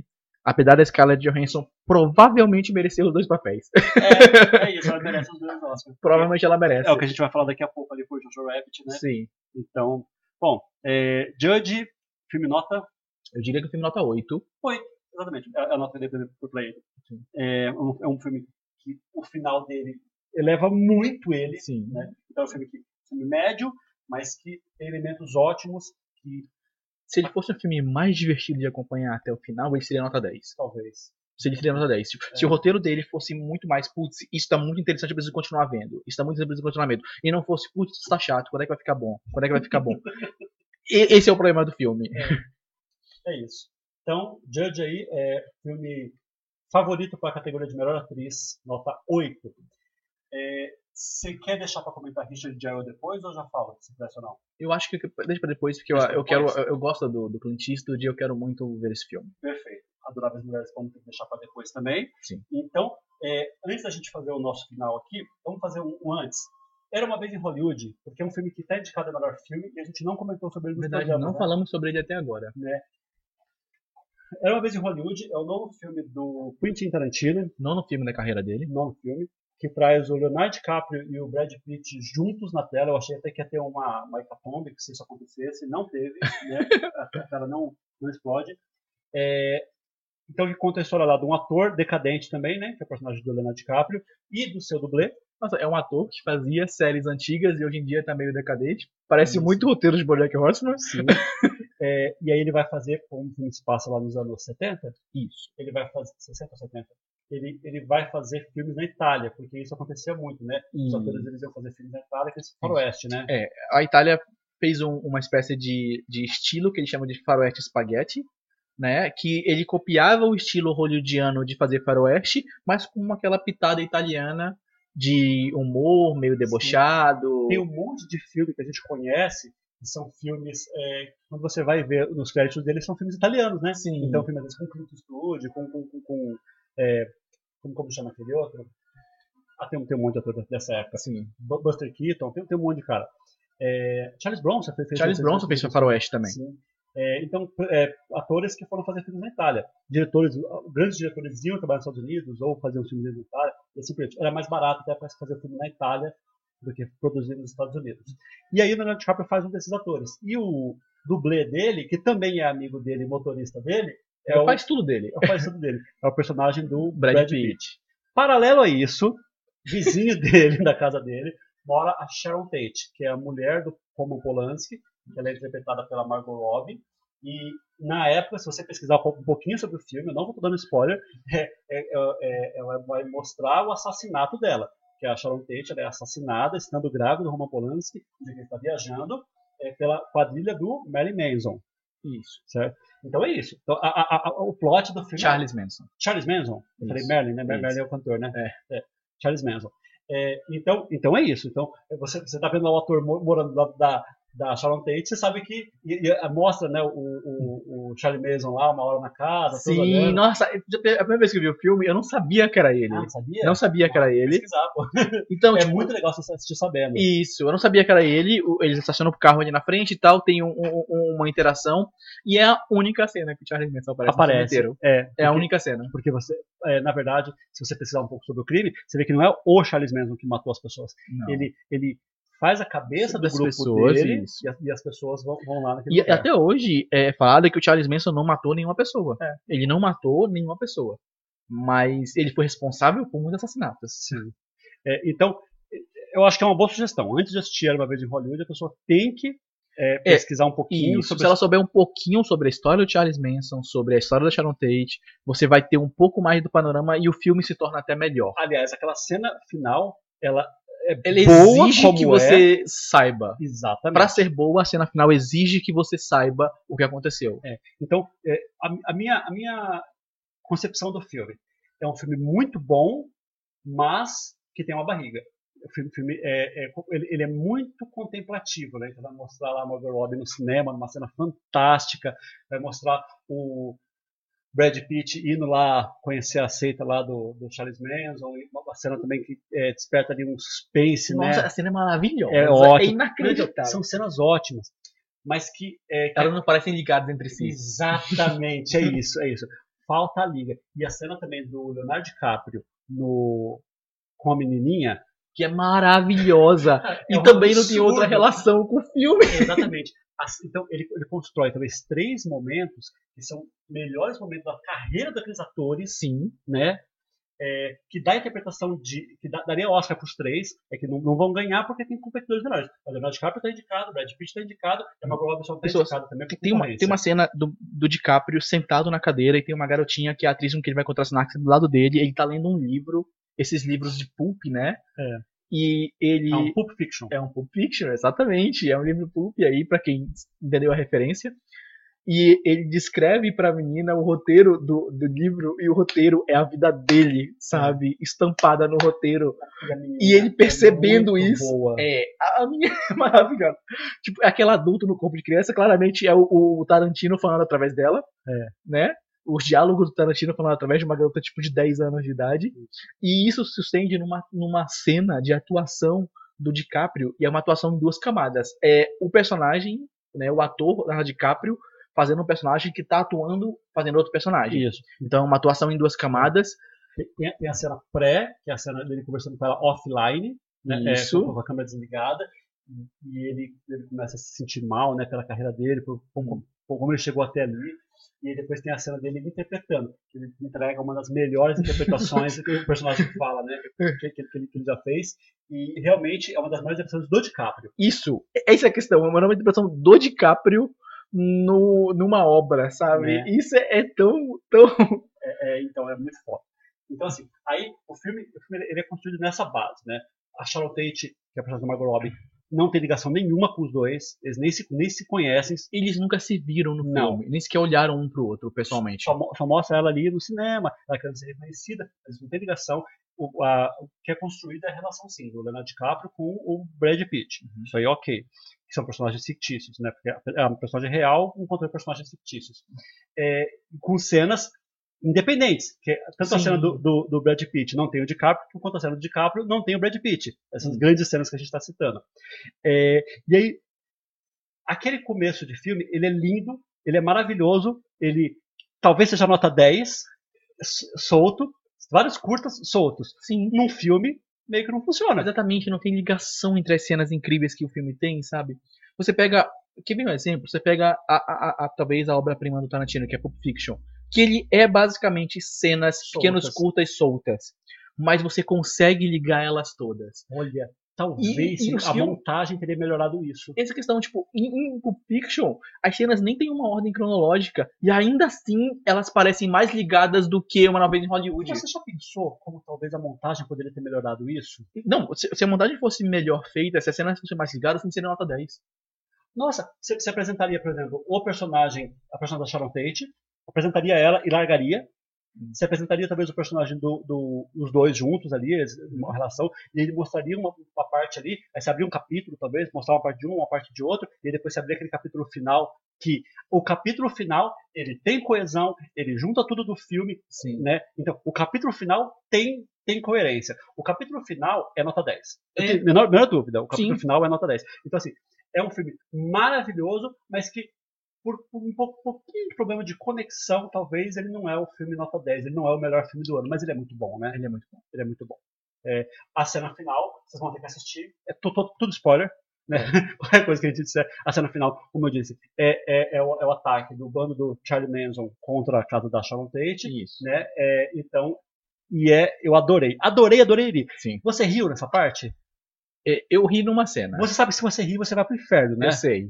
É. Mas tem uma cena muito engraçada. Tem, não tem Tem como. uma cena, nossa, tem uma cena, uma cena muito engraçada Tem, é, sobre a confusão de nomes entre o- um personagem de lá, cara, que é Não. estupenda. Não. eu, eu, eu ria com é, de nervosismo até com, com excesso de violência Sim. no, no final né é, aquela violência absurda que, que leva, né? E você sente prazer, né, em, em, em ver gente sofrendo, e isso é péssimo, né? É. Eu fiquei me sentindo mal depois, falei, nossa, eu tava sentindo prazer ver a pessoa sofrendo. É meio triste, pessoas. Mas é ótimo. Eu acho é. que é um filme que, que vale a pena assistir. É, nota pro Era uma vez em Hollywood? Eu diria que nota 9. Nota 9. Nota 9. Nota 9. Ele, ele, ele é um excelente filme, é justo ele estar entre os melhores filmes do ano. Com certeza. Ele é uma das melhores coisas que o Tarantino já fez, é Com muito certeza. boa, né? Mas não, não é, por muito pouco, aquilo que a gente esperava que fosse, né? Sim. Por muito pouco mesmo. Por muito pouco. Então, ele poderia talvez ser o melhor filme do Tarantino, o melhor filme do ano, né? Poderia ser um monte de coisa. Assim. Bom, é isso. É, então vamos finalizar. Finalizar já? Só um detalhe, eu diria que ele tem o mesmo problema que o irlandês o irlandês poderia ser o melhor filme perfeito, do, perfeito. do Scorsese se ele não fosse tão longo. Perfeito.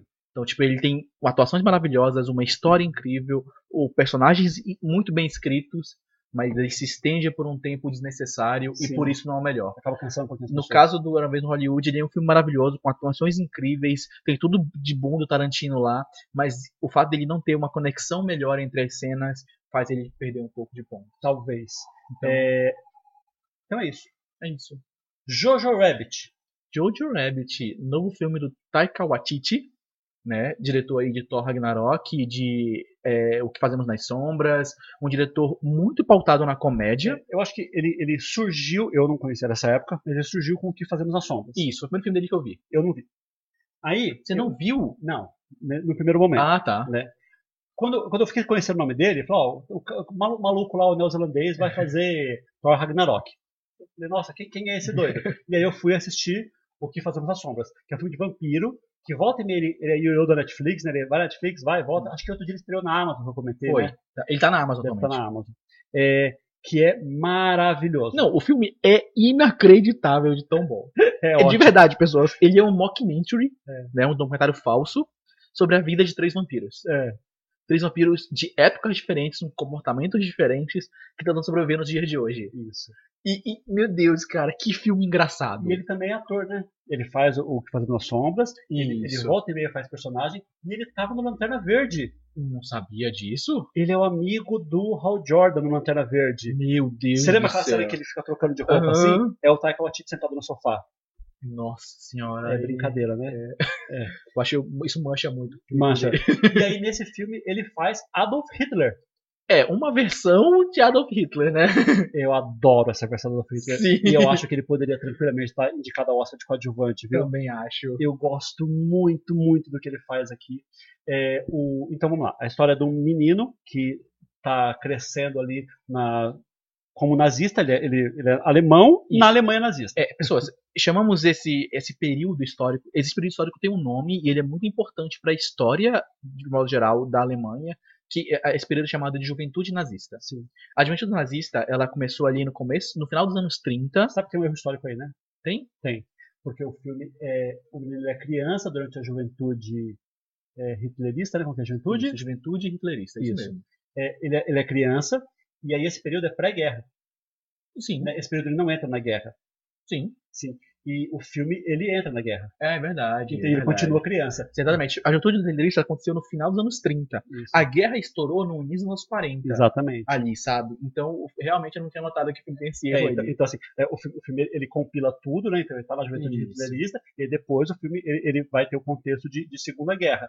Mas, e o menino é tudo criança. Então ele, aí você tem que dar uma absorção histórica, Isso. né? Falar assim, ah, vamos, vamos, entender que, que foram coisas que aconteceram. Sim. Né? E aí você compila tudo. Então. A juventude liderista aconteceu no final dos anos 30 e era um movimento social é, meio que coordenado pelo governo nazista de fazer com que a juventude nazista admirasse Hitler. É isso. É, você, é, você, é você levar a, as crianças os quartéis, levar as crianças para admirar. Então, eles eram escoteiros uhum. dentro, dentro do, de, de, quartéis. Então, ali, eles é, aprendiam a respeitar os símbolos, tudo, uhum. só que tudo isso com o objetivo né, de depois usar essas crianças, porque as, as crianças da juventude hitlerista, elas vão lutar na guerra depois, né? Exatamente. Né? Tipo, é, é um, é, cara, é uma, claramente um, um processo de, de de lavagem cerebral, sabe? Sim. É um processo de, de, de, dominação, sabe? Fazer com que as crianças, desde cedo, admirem esses ícones militares, principalmente o, o, o Hitler, para lutarem pelo país de uma maneira mais patriota. É, é uma, claramente uma mensagem ultranacionalista. Exatamente. Né? E o Taika pega esse período histórico. da cultura? Não, tá.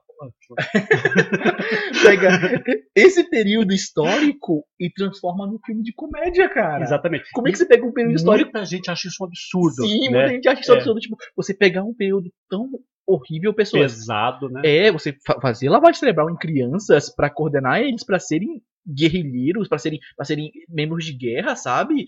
É, é um absurdo. É porque, é porque, a gente ri do absurdo. Uhum. Mas aí você pensar que o absurdo ele existiu.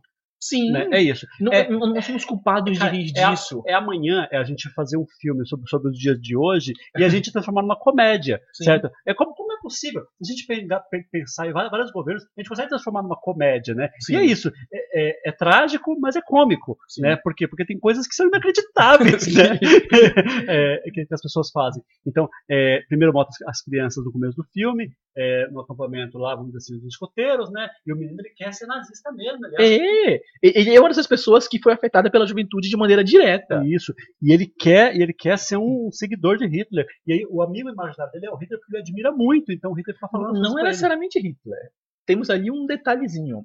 Ele meio que junta Hitler à, à memória que ele tem do pai dele. Ah, sim, tem então, sentido. o Hitler, ele é uma amálgama do pai dele com Hitler. Figura paterna com Hitler. Isso. Então, tipo, ele, ele enxerga Hitler como se fosse o pai dele numa figura imaginária. Fechado.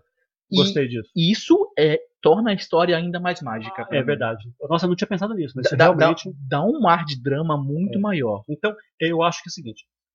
Vamos, vamos finalizar é, sem, sem, o, sem, spoiler. O Hitler usa, usa, óculos, né? Ah, não sabia. Não, no, no, no, filme. Usa? Sim, tem uma cena que ele mostra, tipo, ele com óculos do lado da cabeceira. Ah, sabe, tipo, Hitler não usava óculos, mas ah. o pai dele usava óculos. Ah, entendi. Sabe, tem vários pequenos detalhes ali que não, você. Não peguei isso. Você, você consegue observar dele colocando a figura paterna dele em cima de Hitler. Então vamos lá. É... Scarlett Johansson tá maravilhosa. Inacreditável. Inacreditável. Inacreditável de tão aquela, boa. Aquela cena da dança dela. Pessoas, você se importa com uma soldado nazista de uma maneira que você não deveria, Sim. de tão boa que a Scarlett Johansson tá. É... Aí o, o menino, aquela, aquela, aquela, ilusão dele, tudo aquilo que ele acredita, que vai se desconstruindo ao longo do filme, é maravilhoso. É, Sam Rockwell tá ótimo. A Rebel, como chama? A Wilson, Rebel Wilson, Acho chama? que é isso, não. É, é, tá. O filme ele é todo bem feito, né? É, é, esse filme é um dos maiores filmes do ano, com certeza. Com né? certeza. A melhor comédia do ano, isso é fato. Com certeza. Não tem o que discutir, é a melhor comédia do ano. Melhor filme do Taika Waititi, sem sombra de dúvidas. Sim. Sabe, o melhor filme que ele já fez. Eu não vi Retorno Ragnarok até hoje, mas independente disso, eu não creio que supere esse filme. Não. E, e é, esse é o problema desse filme, na minha opinião. É que esse filme, pra mim, ele é nota 10. Ele é nota 10. Ele é nota 10. Eu, eu também, eu acho que é nota 10. Eu acho ele maravilhoso, eu acho ele bom em todos os sentidos, e é com certeza uma das melhores coisas desse ano. É, se ele ganhasse o Oscar de melhor filme, que não vai. Não vai, não, não, não vai, tem chance. Não tem chance nenhuma. Eu adoraria. Sim. Eu teria adorado. Eu ficaria, ficaria feliz. Eu ficaria muito feliz que esse filme ganhasse o melhor filme. E é muito triste a gente ver vários filmes que a gente dá nota 10, como esse, Coringa, História de um Casamento, talvez perder para um filme que a gente talvez não acha tão bom assim, né? Ainda não vimos esse filme que ele tá citando, mas veremos essa semana e veremos se é tudo isso mesmo. Sair daqui vamos lá assistir esse filme, só de raiva, desmarca o board game. Nossa, eu tô com muito medo de realmente gostar muito. Eu tô com medo do filme ser muito bom, sabia? é, eu queria comentar um pouquinho sobre o final de Jojo Rabbit, mas eu queria abrir logo com spoiler pra isso. Tá. É, então, mais alguma coisa pra falar sem spoiler? Acho que não. Tudo, mar que... tudo maravilhoso, né? Final é, da 10, assistam. Né? Gente, galera, tá nos cinemas atualmente. Assistam. Vamos prestigiar esse filme. Vamos prestigiar uma boa comédia, um bom drama, tudo no mesmo filme. Olha, Taika Waititi, eu já falei aqui várias vezes sobre James Gunn, o quanto eu acho James Gunn um ator que consegue fazer comédia de uma maneira brilhante, mas o Taika Waititi consegue reunir comédia e drama de uma maneira igualmente brilhante. Também acho. Sabe? Eu acho que a Marvel conseguiu encontrar pessoas inacreditáveis para fazer seus filmes. Sim. Eu, eu acho que assim, a, a, o problema só desse filme aqui é o preconceito das pessoas. Sim. Pessoas, porque eu já apresentei esse trailer para as pessoas, o pessoal, ah não, fazendo piada com Hitler, ah não, nada a ver uma comédia com Hitler. Sabe, as pessoas, preconceito. Assiste o filme, vê do que, que o filme e depois julga a porra do filme, sabe? Sim. É que raiva que dá. É, então, assim, se, se, todo mundo assistisse esse filme, talvez com o tempo isso vai acontecer. Eu quero fazer no bloco spoiler uma comparação com esse filme com outro filme. Okay. É, eu acho que Seria excelente. Pessoal, quem não quer ouvir o bloco spoiler, olha a minutagem no Spotify agora está sendo possível pular, basta clicar, abre a descrição, olha a minutagem. Não, não, você pode encerrar por aqui. Dá para encerrar por aqui? Dá para encerrar por aqui. Você só despedir, você vai falar tchau Isso. Isso Então, é, depois do bloco spoiler, apenas as despedidas. É, bloco spoiler. É, do meio pro fim desse filme, ele deixa de ser uma comédia. Exatamente. É aquilo que eu falei sobre o Taika ser genial em conseguir misturar comédia e drama de uma maneira incrível. Mas aí o drama não é um draminha. Não, o drama é tipo morte da figura materna. matar a mãe. É isso, esse é, é o drama. Ruim, é ruim como matar a mãe. É. Esse é o drama. Não tenho o que falar, sabe? Do quão pesado isso é, do é. quão o nível que chega o drama. Então, vamos lá a, a mãe ela, ela se mostra uma, uma revolucionária ali, que ela está ajudando a revolução contra o nazismo, né? Ela, o pai parece que já era assim, né? Sim. O pai parece que já rodou. O é... pai já no fim não fica, deixa explícito isso, mas parece que o pai morreu porque ele já era um revolucionário ali. Isso. E a mãe ali. E eu, eu, acho, eu acho tudo maravilhoso nessa mãe. Aquele, aquele figurino dela, né, aquele sapatinho, as danças dela, é, aquela cena da bicicleta. Eu acho esse personagem maravilhoso. E aquela cena que mostra ela morta, mano, se a pessoa não, não se abalar com aquilo, a pessoa não tem coração, né? Não, é inacreditável. É muito bem feito. O Taika Waititi é inacreditável, pessoas. Tipo, porque à medida que o filme vai passando, você vê que a relação dele com a mãe é muito boa. É. Sabe? Tipo, a mãe se importa com ele, ele se importa com a mãe. E a, único, a única âncora que ele tem é a mãe, além da figura de Hitler que ele inventou para ele, o né? nazismo, né? né? É. Então, tipo, ele tem ali a âncora da mãe. E, e, e tipo, ela morre o quê? Dois terços do filme? É o, começo do último terço. Né? Começo, começo, é o começo do fim. Começo do fim. É. Da, da, da, morte dela em diante é que o filme vai pro caralho. Não, não um motivo ruim, desculpem. É. é. que o filme vai pra drama de modo pesado, assim? E, e aí ainda, tem um pouquinho de humor, obviamente, o personagem do Sam Rockwell, né, também Sim. ajuda bastante, né, também. É, então assim, e aí é, eu, eu, você vê algum outro filme naquele final do filme? Você, você achou alguma referência? Não. A Vida é Bela. Hum. É que eu não gosto muito de Vida é Bela. Exatamente. Então, é, A Vida é Bela, é, eu acho que o, pior, o maior problema de A Vida é Bela é ter ganhado de Central do Brasil. Acho Central do Brasil é um filme muito melhor. É, ele ter batido Central do Brasil. Nossa Central do Brasil. Quando ele bate Central do Brasil, ele perde muitos pontos com o brasileiro. Tira esse problema dele, certo? É, é, ele é um filme de comédia. Sim. Que se passa num ambiente de Segunda Guerra, aliás, Sim. pior ainda, campo de concentração, Sim. né? né? E com o final, o avanço dos americanos chegando naquele local. E com o avanço dos americanos, o, o, os nazistas querendo eliminar ali a. É, uhum. É, Matar a de pessoas possível antes dos americanos chegarem. Exatamente. Então, eu vejo muito do final do, do A Vida é Bela nesse filme. Menino, sozinho, órfão, né? É, então, assim, é, e eu acho que melhor. Então, assim, eu acho parecido com o final da Vida é Bela, só que para mim melhor. Eu acho que o problema principal do, do A Vida é Bela é que ele é muito preto no branco, na minha opinião. Uhum. Tipo, os judeus são bonzinhos e os nazistas são maus Sim. e ponto. É, é isso, a é premissa já tá lançada. Em Jojo, há uma desconstrução. Você Sim. começa do ponto de vista dos nazistas. Todo o resto do filme ele constrói essa, essa de maneira muito melhor, de... sabe? Tipo, Concordo plenamente. Sabe? Mas digo, só, só, o final especificamente, porque eu só fui enxergar isso no final, uhum. no avanço americano ali, dos tanques chegando. Caramba, a vida, a vida é dela. Né? Então, assim, ele, ele, emula, ele após fazer isso, ele fazer essa, essa, essa diferenciação, você olhar dessa vez do ponto de vista dos alemães, uhum. sobre, sobre que uma criança alemã e não uma criança do dia, uhum. ele fazer o mesmo final, final muito parecido com, com os alemães, os americanos chegando, tudo. Então, eu achei, nossa, pra mim. É o, o, final do filme, como a Fernanda falou, é muito parecido com o final de A Vida é Bela. Eu concordo com isso, eu não tinha notado. Porque talvez eu tenha um certo preconceito com A Vida é Bela mesmo. Ainda mais que o Benini ganhou o Oscar de melhor ator. Nossa senhora, eu quero morrer. Uhum. Mas o. Eu adoro A Vida é Bela. Eu sei. Eu, eu adoro. Sei. Pessoas têm mau gosto, né? Mau gosto é que nem braço. É. Tem pessoa que não tem. é, é isso. É, é. Filme maravilhoso. Maravilhoso. Nota 10, um dos melhores filmes do ano. Ele tá indicado a melhor filme é, é para mim uma alegria muito grande, sabe? Ele ter esse reconhecimento. Pessoas, cada vez que um filme de ação, ou um filme de comédia, ou, ou filmes que não são necessariamente drama, estão indicados a melhor filme, eu vejo uma evolução na academia. E isso tem acontecido cada vez mais. E esse ano, eu, assim, você vê a, a diferença entre os filmes é fantástica. Sim. É. Nós temos filme de guerra, nós temos filme de drama familiar, nós temos filme de comédia, nós temos filme de paródia, nós temos, sabe, filmes de estilos muito diferentes concorrendo a melhor filme. Só faltou eles não terem indicado Ford vs Ferrari e ter indicado de fato segredo. Sim. Aí eles teriam ficado talvez perfeito. Perfeito. Ou dois papas, né? Um de biografia, só que melhor, né? Sim. Né? Bom, é isso. É, vamos ficar por aqui. O programa hoje não batemos em duas horas, ainda estamos em uma hora e meia de gravação, então o programa daqui no máximo uma hora e meia. É, é isso. É isso, pessoas. Obrigado por ter ficado com a gente até aqui. É... Se ficou até aqui, comente aqui embaixo, prestigie a gente, assine o canal. Se puder compartilhar, compartilha. Sim. Sabe, estamos precisando de mais engajamento. Sim, estamos com, batemos essa semana 150 inscritos. Ontem. 150 inscritos. 150. É, tem 150 loucos com a gente.